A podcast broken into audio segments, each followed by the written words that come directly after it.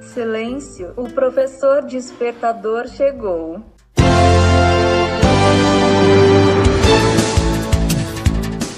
Olá, eu sou o professor Diante Vasconcelos e estou aqui para mais um podcast.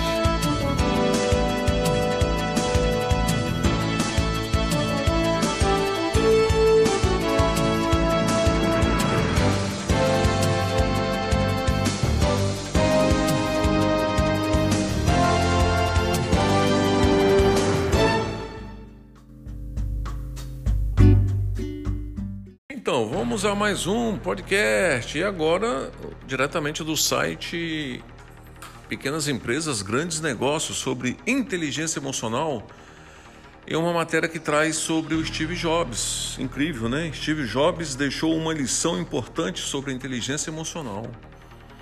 Steve Jobs nasceu em 1955 e faleceu no ano de 2011.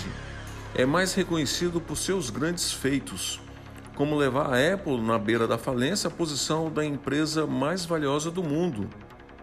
No entanto, não é segredo que muitos que trabalharam com ele nutriam relações de amor e ódio na mesma medida. Além de inspirador e inovador, outros adjetivos eram usados para defini-lo como autoritário, impaciente e arrogante. Muitos o chamariam de um idiota brilhante.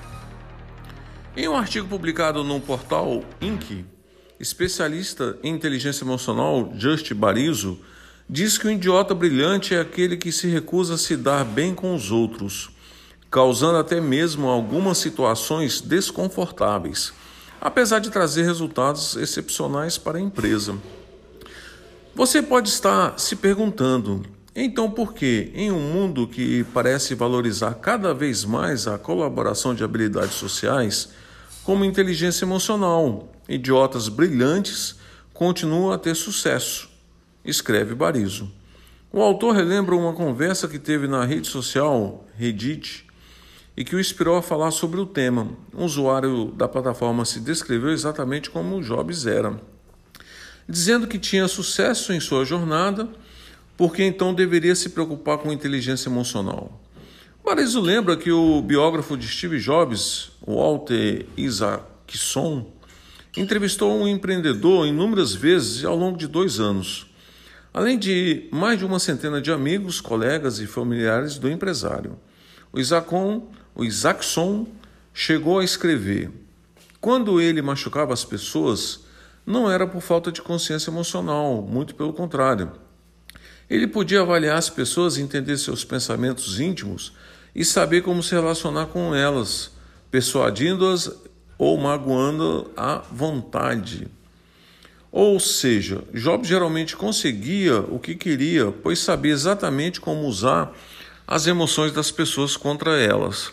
Barizo diz que isso é como ele se chama de lado obscuro da inteligência emocional, quando a habilidade é usada para manipular os sentimentos alheios.